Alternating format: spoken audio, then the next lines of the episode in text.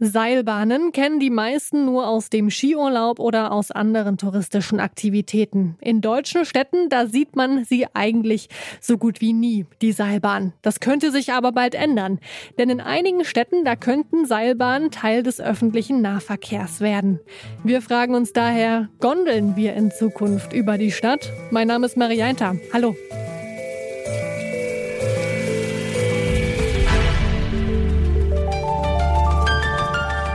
Zurück zum Thema.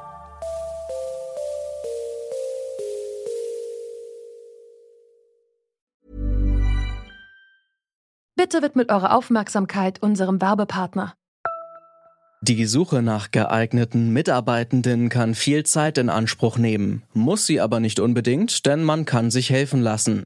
Zum Beispiel mit den Premium-Stellenanzeigen von Indeed, denn damit wird eure Stellenanzeige in der Suche sichtbarer und Bewerberinnen und Bewerber werden schneller auf euch aufmerksam. Indeed schenkt euch jetzt 75 Euro Startguthaben für eure Premium-Stellenanzeigen.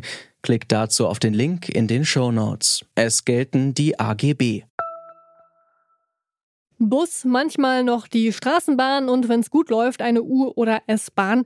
Der öffentliche Nahverkehr, der sieht in den meisten deutschen Städten ziemlich gleich aus. Ein wenig aus der Reihe fällt da eigentlich nur die Schwebebahn in Wuppertal. In anderen Ländern, da sieht das anders aus. Zum Beispiel in der bolivianischen Metropole La Paz. Hier verbindet ein riesiges Seilbahnnetz die Stadt und ist für viele der öffentliche Personennahverkehr der Wahl in Deutschland eigentlich undenkbar, oder?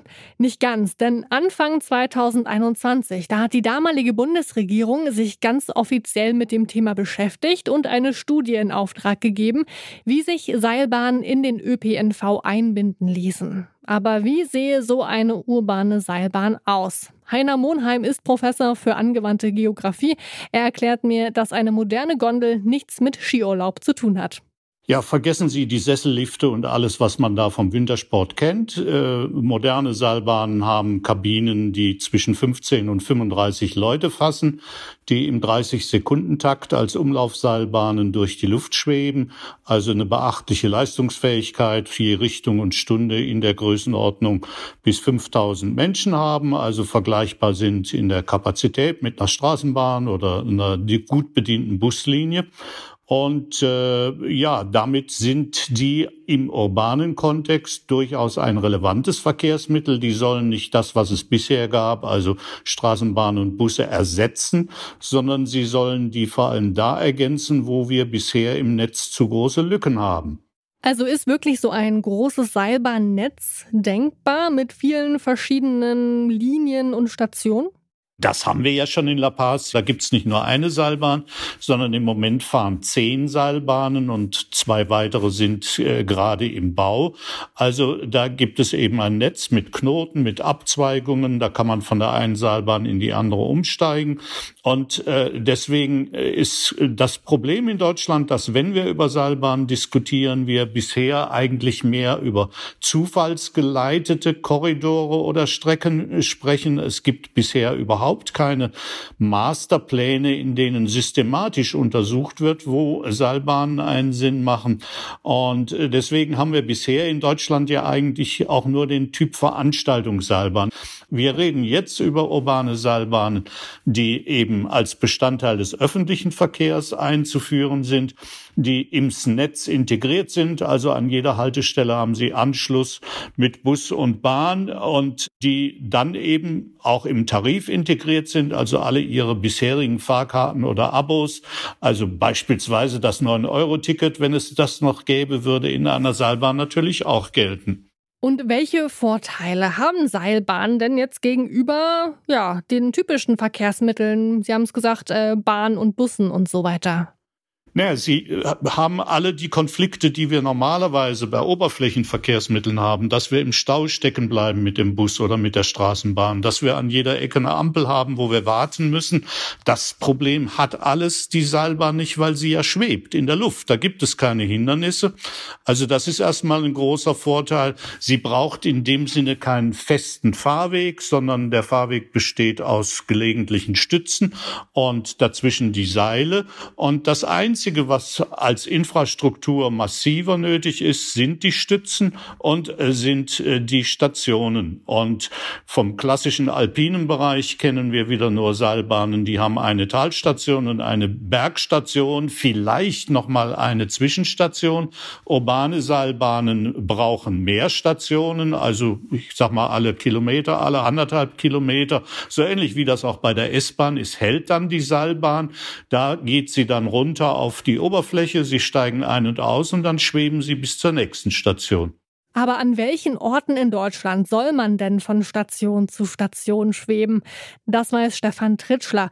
Er ist geschäftsführender Gesellschafter beim Verkehrswissenschaftlichen Institut Stuttgart, das die Studie zu Seilbahnen für die Bundesregierung derzeit durchführt. Der Höhenunterschied ist sicherlich ein ganz guter Anwendungsbereich für Seilbahnen, um ihn zu überwinden, wie man es natürlich auch aus der touristischen Nutzung im Gebirge kennt und die Beispiele aus Südamerika, wo das auch so ist.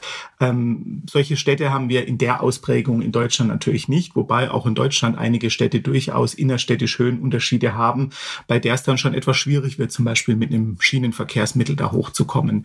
Es gibt aber da durchaus auch noch andere Anwendungsbereiche. Seilbahnen sind natürlich sehr gut, wenn es darum geht, äh, Hindernisse zu überwinden, seien es Flüsse, das wäre so eine ganz typische Anwendung, oder auch andere Verkehrswege, äh, umfangreiche Bahnanlagen, Autobahn oder ähnliches. Das heißt, da spielt eine Seilbahn äh, die Stärken aus. Aber hm, eine Seilbahn kann man eben auch insgesamt gut nutzen, um zum Beispiel ein bisschen periphere Gebiete anzubinden, wo ich unterwegs vielleicht auch keine großen Zwischenziele habe, wo ich dann eine Punkt-zu-Punkt-Verbindung schaffen kann, dann zum Beispiel zu einem Bahnhof oder zu einem anderen Verkehrssystem.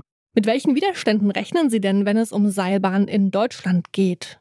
Also es gibt natürlich einen ganz spezifischen Widerstand, möchte ich mal sagen, dadurch, dass eine Seilbahn eben in einer Plus-1-Ebene verkehrt, also nicht auf dem Boden, sondern in der Höhe. Und wenn ich das im städtischen Raum mache, dann habe ich da natürlich gewisse Sichtbeziehungen zu dieser Seilbahn und aus dieser Seilbahn. Und da gibt es hm, objektive und subjektive Befürchtungen. Dann führt diese Seilbahntrasse über mein Grundstück, dann können mir die Leute ja in den Garten gucken, so in dem Stil. Das ist für viele Menschen eine ja etwas seltsame Vorstellung, weil man es auch einfach nicht kennt.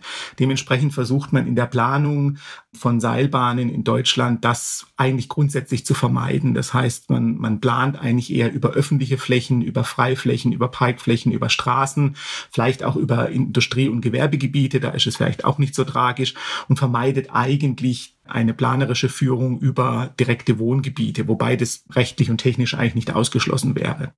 Zum Abschluss wollte ich wissen, wie realistisch es denn jetzt aber wirklich ist, dass wir bald Seilbahnen über unseren Köpfen fliegen haben.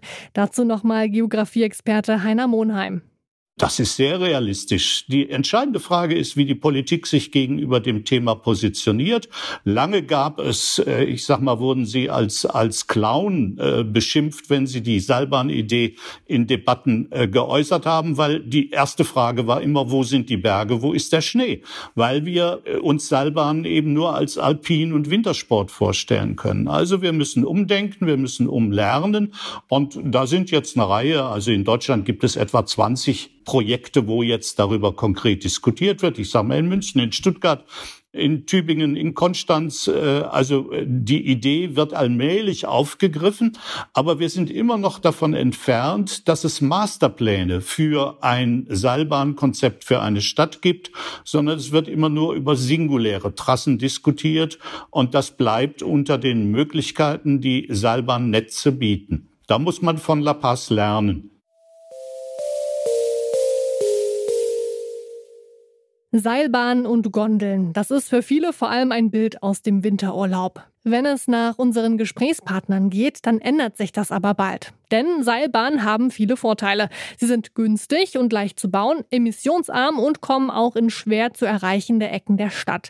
Damit könnten sie den bisherigen ÖPNV gut ergänzen. Damit das aber auch wirklich funktioniert, muss sich erstmal die Bevölkerung mit der Idee anfreunden und die Politik die Weichen dafür stellen. Und damit danke fürs Zuhören. An dieser Folge mitgearbeitet haben Lucia Juncker und Lars Feyen. Produziert haben sie Andreas Propeller und Florian Drexler. Chef vom Dienst war Anton Bohrmeister. Mein Name ist Marianta und ich sag ciao und bis bald.